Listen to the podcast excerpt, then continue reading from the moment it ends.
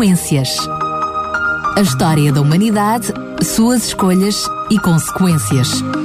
Com Daniel Galaio e Paulo Lima.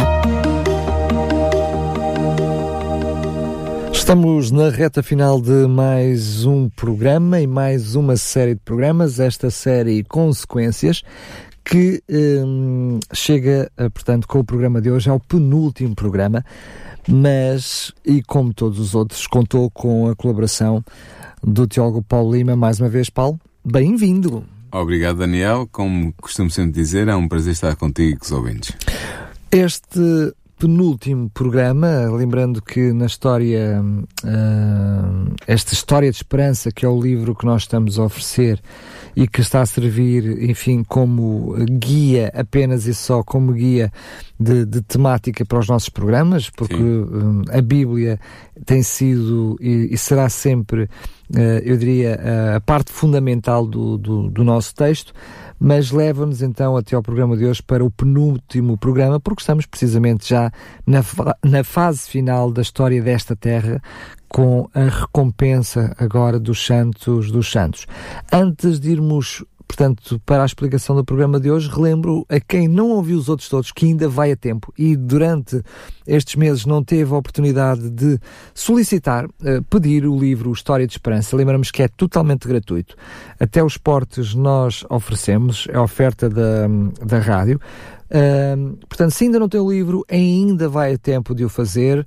Peça-o para o 219 10 63 10, 219 10 63 10, em horário de expediente, ou então, se quiser e preferir por SMS, mensagem escrita para o 933 912 912 933 912 912. Pode ainda fazê-lo através do nosso site em radiorcs.pt, onde estão disponíveis também uh, todos os programas que fizemos até hoje, até para download, se assim o preferir.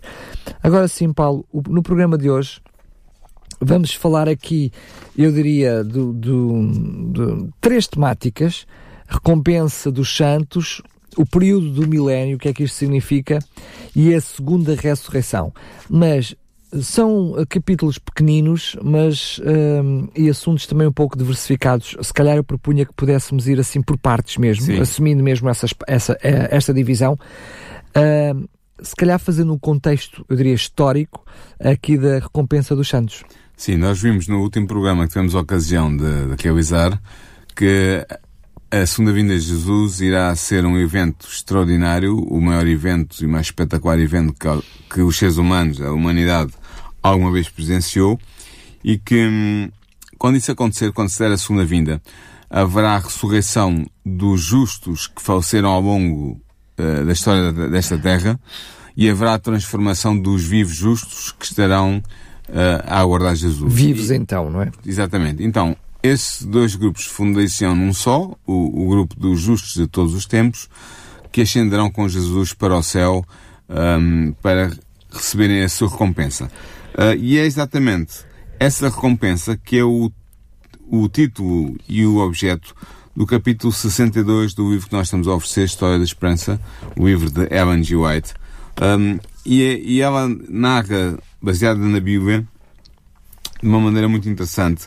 Ela diz que viu uma multidão de anjos trazer da cidade gloriosa, ou seja, da Nova Jerusalém, coroas, uma para cada santo, com o nome de cada um escrito. Uh, e quando Jesus pediu as coroas, os anjos que estavam a assistir a Jesus iam dando as coroas e Jesus ia colocando-as sob a cabeça de cada justo que venceu a, a vitória sobre o mal e sobre a besta e sobre a sua marca. Um, depois Jesus vai conduzir os justos até à entrada da cidade santa, da cidade da Nova Jerusalém.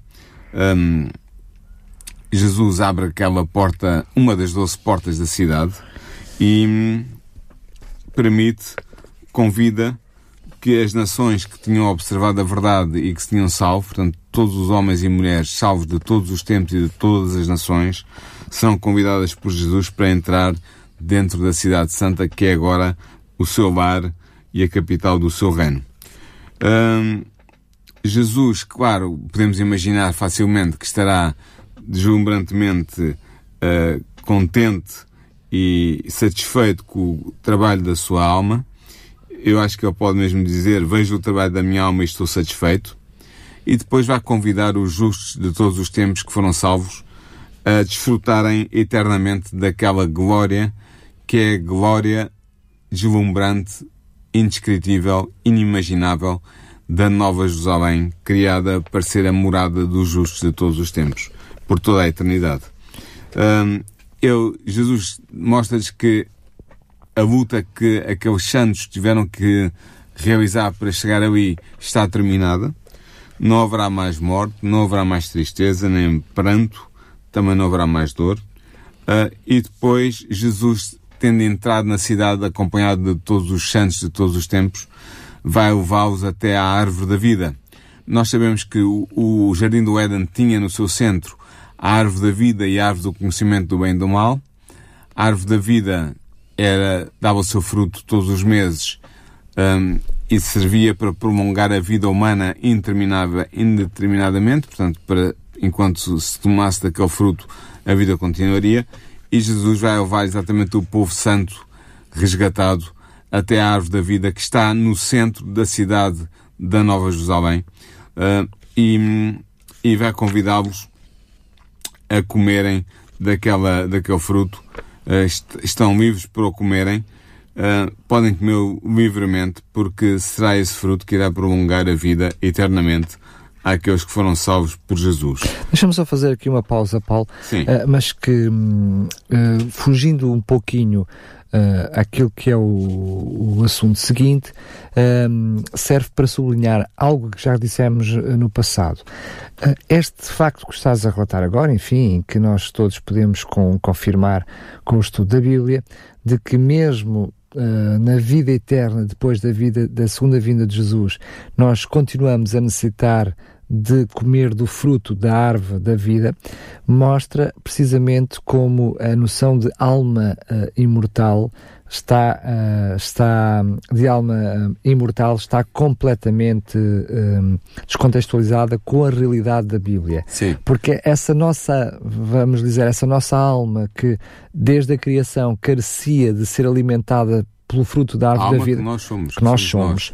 precisava de ser uh, alimentada como seres humanos, não é? A parte corpo e a parte espiritual que formam, portanto, essa alma, precisava da árvore da vida para ser realmente, para sermos imortais.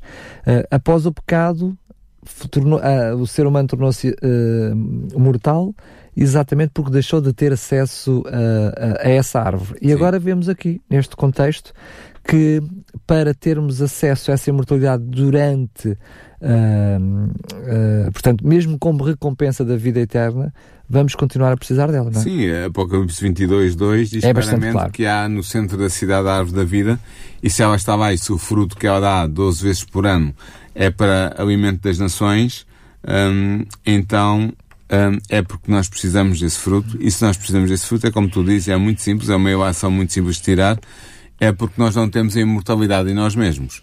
Mesmo os justos de todos os tempos que vão ser salvos e vão gozar da eternidade com Cristo, mesmo com um salvos, corpo transformado, um corpo é? transformado, são salvos uh, para viverem eternamente e têm todas as condições para o fazerem, porque terão o tal corpo transformado que estás a dizer, o corpo imperecível, uh, mas a imortalidade será dada através da, do frutar da vida, o que significa que a pessoa em si mesma não é imortal. Aliás, a Bíblia é clara quando diz que só Deus é imortal, só Ele tem imortalidade.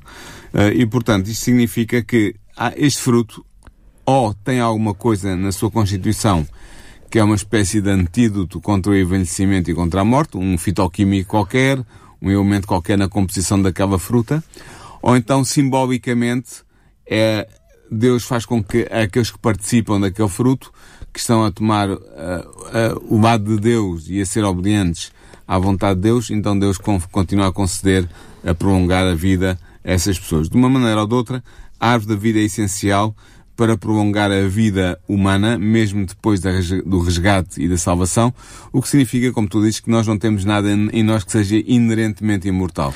Já tivemos a oportunidade de fazer um programa sobre isso, ou dois, não queria voltar aí para não perdermos o fio à meada, mas a tua observação faz todo o sentido. Até porque, eventualmente, o ser humano precisa de se lembrar que não tem vida em si mesma Exatamente. e que a deve ao seu Criador. Exatamente. Mas muitas pessoas pensam até por outra situação, uh, muitas vezes vista de uma forma errada na Bíblia, que é a ascensão imediata ao céu após a morte, ou seja, quando a pessoa morre, vai imediatamente para o céu. Mas muitas pessoas, mesmo já percebendo, através do estudo da Bíblia, que o que a Bíblia ensina é que a ressurreição, uh, essa ascensão ao céu, é precisamente neste momento que estavas a mencionar, na segunda vinda de Jesus, quando há a entrega do galardão quando há a ressurreição dos mortos e a transformação dos justos vivos, sim. Portanto, muitas pessoas também pensam que nós vamos para o céu e ficamos lá eternamente. Mas a Bíblia dá-nos um contexto diferente. Mostra-nos que o período que vamos estar no céu é apenas um espaço de tempo com uma função muito específica, não é? Sim, exatamente. E aí vamos para a questão do milénio. Só que eu, antes de entrar na questão do milénio, queria ler uma citação uh, que termina este capítulo 62 da Recompensa dos Santos, uh, em que Ellen G. White, que escreveu este livro, História da Esperança, uh, faz, faz uma espécie de, de meia-culpa, não que ela tenha culpa de nada, mas o que ela diz é o seguinte, a linguagem é demasiado fraca para tentar uma descrição do céu. Quando a cena me é apresentada, fico inteiramente maravilhada, extasiada pelo insuperável esplendor e pela excelente glória, ponho de lado a pena e exclamo, oh que amor, que maravilhoso amor! A linguagem mais exaltada não consegue descrever a glória do céu ou as profundidades incomparáveis do amor de um Salvador. Este parágrafo é importante porque nós acreditamos que Ellen G. White teve o privilégio de, em visão, ver realmente as realidades celestiais e ela, ao dar o seu testemunho e dizer que são de beleza incomparável e indescritível e que nós não podemos imaginar sequer o que é que Deus está a preparar para nós ao nos entregar eh, depois do problema do mal resolvido, a posse da Nova Jerusalém como cidade para nós vivermos eternamente. Eh, é interessante ela dizer esta, ela que tinha esta experiência, dizer que não consegue descrever e, e, que, e que tudo o que ela viu descreve o grande amor de Deus pela humanidade, por cada um de nós que Ele deseja salvar. E agora sim, entramos então no capítulo 63, que é o capítulo que fala do milénio. E como tu dizes muito bem, quando Jesus vem à Terra pela segunda vez para vir buscar os seus santos e os leva para o céu, eles estarão de facto no céu durante um período de tempo, mas é um período de tempo limitado. A Bíblia diz-nos claramente que o período, ou permite inferir que o período de tempo é limitado. É exatamente mil anos. É aqui que entra tal milénio que se fala tanto em que há uns que são amilianistas, outros são pré-milianistas, outros são pós-milianistas, e há uma discussão infinda à volta disto. Mas uh, é interessante ver que uh, quando Jesus deixa a terra com o grupo dos santos, dos salvos de todos os tempos, para os dirigir até ao céu e para lhes dar a recompensa que nós vemos ainda há bocado, o que é que acontece na terra? Na terra, os ímpios tinham sido todos destruídos pela glória da, da, da vinda do Senhor, e os seus corpos mortos jazem sob a superfície da terra sem serem, sem serem enterrados, sem serem cuidados, porque não há ninguém nenhum ser humano que possa cuidar deles. Porque o que, o que acontece é que depois dos santos serem libertados pela voz de Deus, a multidão dos ímpios vira-se contra si mesma.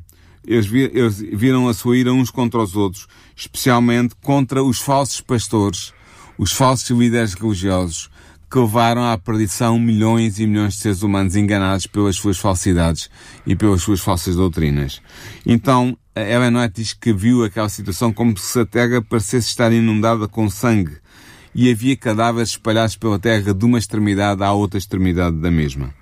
A terra tinha uma aparência de deserto de devastado, a Bíblia também nos dá a entender claramente isso. Cidades, vilas e aldeias completamente derrubadas pelo chão, pelo grande terremoto que a Bíblia nos diz. Haverá um último grande terremoto durante a segunda vinda de Jesus que vai destruir completamente tudo o edificado humano. Sendo que lembramos que antes, mesmo antes disso, já tinham ocorrido as sete pragas Exatamente, que certamente já deixaram a Terra num estado caótico. Estado. Exatamente. Claro. Portanto, há, há grandes rochas lançadas pelo mar, arrancadas da própria terra, árvores imensas que se foram arrancadas pela raiz, tudo, tudo, tudo está devastado.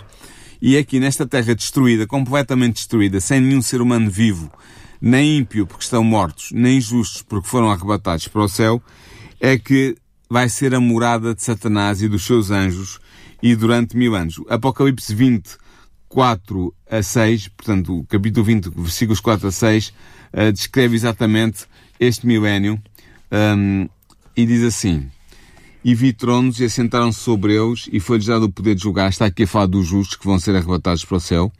E vi as almas daqueles que foram degolados pelo testemunho de Jesus e pelas palavras de Deus, e que não adoraram a besta nem a sua imagem, e não receberam o sinal das suas testas, nem nas suas mãos, e viveram, ou seja, foram ressuscitados, e reinaram com Cristo durante mil anos. Portanto, vê-se aqui claramente que estes justos, tanto os mortos como os que estavam vivos na altura de Jesus, os mortos foram ressuscitados, os vivos foram transformados, ascenderam ao céu com Jesus e vão reinar com Jesus durante mil anos. Mas depois continua e diz, mas os outros mortos não reviveram, portanto os outros mortos são por exclusão de parte dos ímpios, os mortos ímpios, não reviveram até que os mil anos se acabaram. Esta é a primeira ressurreição, ou seja, a ressurreição que ele está a referir-se dos justos é a primeira ressurreição. E por isso é que ele diz, bem-aventurado e santo aquele que tem parte na primeira ressurreição. Porquê? Porque sobre estes não tem poder a segunda morte. Aqui um parênteses para dizer, a morte, a segunda morte é o destino dos ímpios que serão ressuscitados no fim do milénio. Os justos que foram ressuscitados no princípio do milénio, na segunda vinda de Jesus, já não serão sujeitos à segunda morte, à morte final, ao castigo final, mas serão sacerdotes de Deus e de Cristo e reinarão com Ele mil anos. Portanto, como eles estão no céu, nós sabemos que este milénio vai ser passado pelos justos no céu. Vão reinar com Cristo, vão fazer mais do que isso Uh, mas eu já vou entrar nesse pormenor. Entretanto, o que se passa na Terra, como eu já disse, os ímpios estão mortos, estão destruídos. Satanás está preso com os seus anjos maus durante mil anos àquela, àquela Terra, completamente destruída.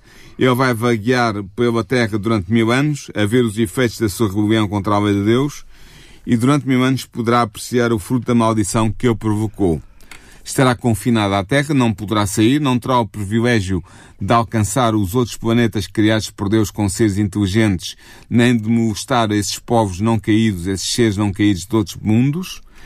E durante esse tempo ele vai sofrer extremamente. Ele vai ser despojado do seu poder e vai ser deixado a refletir no papel que desempenhou desde a sua queda e mais, vai aguardar com tremor e terror o terrível futuro quando terá de sofrer o castigo por todo o mal que provocou e ser castigado por todos os pecados que fez o povo de Deus cometer. Ou seja, temos aqui uh, uh, uh, o tipo, o antitipo daquilo que era o bode emissário. O antitipo, sim, exatamente. O antitipo daquilo que era o bode emissário no tempo uh, de Israel, quando era feito os sacrifícios e que depois de limpar o templo, era, era purificado o templo, era colocado, era imposto os pecados sobre aquele bode e mandado sim. para o deserto. E aqui vemos né, este, este. A representação disso esse tipo, essa representação, isto vai ter a sua realidade neste, neste, neste, neste, futuro que Satanás terá que enfrentar aqui na Terra quando estiver mil anos preso numa terra deserta a pensar naquilo que vai ser o seu castigo final. Deixa-me só fazer-te esta questão porque muitas vezes há, eh, noutras ocasiões, há pessoas que, que entram em contato connosco para perguntar sobre este assunto. Jesus prometeu àqueles que estavam, uh, que foram responsáveis pela crucificação, Sim. que iriam assistir uh, à sua glória, ou seja, que eles iriam ver Jesus uh, na, segunda vinda. na sua segunda vinda. Ora, teria que haver então aqui algo que nós ainda não, não falámos sobre isso, que era que para além da ressurreição dos, dos santos, houve também um, dos ímpios uma pequena parte que ressuscitou naquele momento e que a seguir volta a morrer, não é? Sim, há. Há é chamada ressurreição especial dos ímpios, em que um grupo seleto de ímpios não só aqueles que fizeram mal a Jesus durante o seu julgamento e execução, mas também aqueles ímpios que se mais destacaram no combate contra o cristianismo, no combate contra a verdade provocaram de Jesus. muitos mártires. Provocaram mártires, enfim, os grandes opositores, os, mesmo os grandes, grandes opositores de Jesus e do seu Evangelho vão, ter, vão ser ressuscitados durante, imediatamente antes da segunda vinda de Jesus para ver Jesus com, contemplar Jesus em glória e majestade, vindo nas nuvens dos céus, como não um, um pobre carpinteiro, Galileu, mas como o Senhor do Senhor e Rei dos Reis. E que acabam depois por depois morrer, morrer, morrer juntamente com, com, os justos, com os ímpios que estão, estão vivos, vivos naquele exatamente. momento. É isso mesmo. Muito bem. Mas, uh, continuando, uh, Satanás estará então preso nesta terra, devastada, a pensar no castigo que vai receber ao fim dos mil anos, e, e ao mesmo tempo Cristo no céu, em união com o seu povo, vai julgar os ímpios mortos comparando os seus atos com o livro da lei, com o livro das normas, que é a palavra de Deus, e decidindo cada caso segundo as obras feitas em vida. E então vão designar, vai ser designado, vai ser atribuído a cada ímpio a, a parte que deverão sofrer segundo as suas más obras, um, no momento da destruição final dos ímpios no fim do milénio. Ou seja, há aqui um momento em que, como Paulo diz, não sabeis que julgareis, vós ireis julgar o mundo e os anjos, uh, é esse momento. É durante o milénio que os ímpios e os anjos satânicos irão ser julgados pelos justos que estão no céu, uh, liderados por Jesus. Uh, eles já estão condenados à morte mas o que interessa é saber qual será o período de duração do seu sofrimento até que a morte venha no lago de fogo, que é, como diz o Apocalipse, a segunda morte. E, e é isso que vai ser determinado. Pois, era, era mesmo sobre isso que eu queria sublinhar, porque nem que fosse por exclusão de partes, se todos aqueles não foram ressuscitados para para a, salvação. para a salvação significa que de alguma forma estão condenados. Uh, estão condenados. E portanto, não são os justos que vão definir o resultado, mas apenas vão aferir a justiça de Deus Sim. naquele resultado. Exatamente. Porque uh, o que Deus vai fazer é que, aliás, já está a fazer neste preciso momento, é julgar aqueles que vêm buscar, ou seja... Se por Cristo, estão no livro da vida. São, estão no livro da vida, que são os dele, os, o que Jesus diz, aqueles que são, que são meus. Exatamente. Uh, a seguir, vamos poder comprovar juntamente com Jesus que Deus deu todas as oportunidades e Sim. mais algumas àqueles que não foram salvos, Sim, mas exatamente. eles voluntariamente. E alguns até podem ser nossos familiares, inclusive. Claro. É, é, mas nós é... vamos participar como juízes ao lado de Jesus para determinar a penalidade aplicada a essas pessoas. Ou seja, e, e aferirmos a justiça e, mais e, uma com, vez de e Deus. constatarmos claro. a justiça de Deus, exatamente. Uh, depois, terminado o juízo dos ímpios mortos, no fim dos mil anos, então haverá o regresso da cidade. O regresso não, pela primeira vez a Nova Jerusalém vai descer do céu até à terra, um, a, bela cidade com os 12, os 12 fundamentos e as 12 portas, um, e, e, os justos vão, vão ficar entusiasmados porque sabem que chegou o momento uh, da segunda ressurreição e da aplicação uh, de, da penalidade final aos ímpios. E isso leva-nos para o capítulo 64 Deixa, do livro História sim, sim. da Esperança, Deixa, que é, tem por título A Segunda Ressurreição. É isso mesmo. Só antes de, de, de, falar sobre isso, muitas pessoas também pensam que a Cidade Santa vai descer quando Deus fizer a terra, na terra tudo novo. É então, um pouco antes. Mas uh, não é verdade, porque não. neste momento que estamos agora a falar, a terra ainda está ao caos Sim. e Satanás ainda está neste momento sozinho uh, com, os seus com os seus anjos. Portanto, ainda vai acontecer mais alguma coisa até que Sim. Deus faça de novas todas as coisas. Porque quando a cidade desce, Jesus vai ressuscitar pelo seu poder os ímpios que estão na sepultura, estão na terra, que estão sepultados ou não, mas estão mortos, estão todos mortos desde todas as épocas, e Jesus vai ressuscitá-los para os julgar, para eles serem julgados pelo Tribunal de Deus. Seja... Só que há aqui uma diferença interessante. É que enquanto que os ímpios, os justos foram ressuscitados com um corpo imortal, glorioso, pronto para eles viverem a eternidade da maneira mais perfeita possível, os ímpios vão ser ressuscitados com o corpo com que entraram na sepultura. Portanto, se tu se morreste aos 70 anos e estás acabado, vais ressuscitar assim. Se morreste jovem, vais ressuscitar. Apenas jovem. porque não e vão assim, ter o corpo glorificado. Exato, não vão ter o corpo glorificado. Vão ter o corpo uh, carnal que tinham quando, quando faleceram. Aqui queria só, desculpa lá, Paulo, fazer, fazer mais uma pequena pausa esta ressurreição dos ímpios neste preciso momento, portanto, que Apocalipse nos relata precisamente depois da descida da Cidade Santa, Sim. mostra mais uma vez como não encontra paralelo nem significado na Bíblia a noção de que os mortos que morrem hoje e que são pecadores estão a algum sítio no, no inferno a apodrecer, a queimar para toda a eternidade. Ou seja, um, muitas vezes nós, eu diria culturalmente, historicamente, uh, vamos uh, sendo informados e bebemos de muita informação uh, que vem de muitos anos e Sim, anos cultura, e anos. É mesmo cultura. está na cultura portuguesa? Coisa. Mas não encontra uh, uh, solidez nenhuma no não. relato bíblico. O que os teólogos que defendem essa ideia dizem é que Uh, por um momento o inferno vai ficar vazio, todas as almas saem estão no inferno lá. saem do inferno e vão incorporar-se nos corpos que vão ser ressuscitados e depois, e depois eles vão, vão ser, vão ser uh, castigados, mas não, não se percebe bem se eles, se eles voltam para o, com o corpo ao inferno, mas quando, porque a Bíblia não diz isso.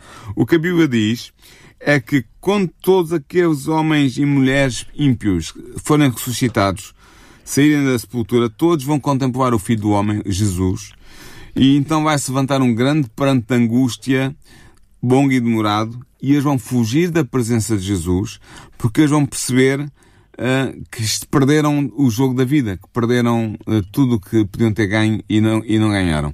Esmagados e afugidos pela majestade e pela glória extrema de Jesus, eles vão pedir às rochas para caírem sobre eles e para se esconderem, vão levantar, mas vão fazer uma coisa muito interessante, Daniel eles vão confessar bendito o que vem em nome do Senhor, apesar de serem ímpios e de não estarem sob o jugo espiritual de Jesus. Um, e então, este pranto e estas lamentações dos ímpios vêm, enchem o ar, mas então Satanás aí ganha uma nova vida. É, é, Ele desculpa, ganha uma nova vida. É, Paulo, eu não consigo. É, é, apesar de eu saber perfeitamente já o que vais dizer a seguir, Sim. é algo que eu uh, te interrompo só para te dizer, por favor, Ah. como é que é possível, Sim. a- a mesmo aqueles homens, aquelas mulheres que vão reconhecer que aquele é Jesus, Sim. como, e- como é que Satanás, É antes do seu fogo final, vai voltar a enganar Sim, aquela sa- gente toda? Satanás hum, ganha uma nova vida porque ele vê milhões e milhões de seres humanos ressuscitados que estão habituados a obedecer às suas indicações, às suas sugestões ou até às, suas ordens em alguns Lembremos casos. que ele esteve até há pouquinho tempo, eh, até esse momento esteve sozinho, Sozinho esteve com os seus durante anjos. mil anos sozinho, Sim. que para Satanás mil anos não é nada, não é? Não, mas vai ser muito sofrimento psicológico para ele. Lembremos que ele Mas está ele sem está- os seus poderes, ou seja, está desvaziado da sua essência. exatamente, mas Estes agora- mil anos vão, vão custar muito mais do que qualquer milénio no Exatamente. passado. Agora, o que acontece é que ele vai ver aquela multidão imensa e vai ganhar um novo ânimo e vai procurar enganá-los e vai conseguir. Porque aquelas pessoas que estão ali estão todas sintonizadas com as sugestões de Satanás. Estiveram na, a vida toda. Por isso é que Mesmo não perderam a- sabendo. perde- perderam Mesmo a não sabendo. mesmo não sabendo, perderam a vida eterna por causa disso e, portanto, estão, estão ali para serem enganadas com toda a facilidade. Deixa-me só dizer, enganar mesmo curiosamente, muitas, uma boa parte dessas pessoas nem acreditam em Satanás. Pois, algumas o até que não, É, o que é interessante, não é? É, exatamente. Não acreditando em Satanás, Mas Satanás vai dizer que ele é o príncipe legítimo daquele mundo. e que daquele, daquele Não, não é legítimo, é o príncipe de facto, não é legítimo. O legítimo é Jesus. Mas ele vai dizer que é o príncipe legítimo e que lhe roubaram o trono e tal, e que ele agora quer reunir aquela gente toda, que são muitos mais do que, estão, do que aqueles que estão dentro da cidade, e que eles poderão, se forem organizados e constituírem um exército, conquistar a cidade e ganharem para si todas aquelas riquezas e todo aquele futuro. Eh, ora bem, entre estes homens ímpios e mulheres, entre homens e mulheres ímpias, existem guerreiros poderosos, reis que foram muito hábeis na guerra, generais que nunca perderam uma batalha, há poderosos gigantes de outros tempos, homens valentes que se bateram sempre ferozmente e, portanto, ah, é preciso lembrar que estas pessoas, ao despertarem da sepultura e ao ressuscitarem, retomam a corrente dos seus pensamentos exatamente no ponto que tinham cessado por ocasião da sua morte. Portanto, possuem o mesmo desejo de conquista, de domínio, de vanglória que os dominava quando morreram. Uh, e então Satanás reúne-se com os seus anjos e com os, estes principais homens e começa a criar um plano.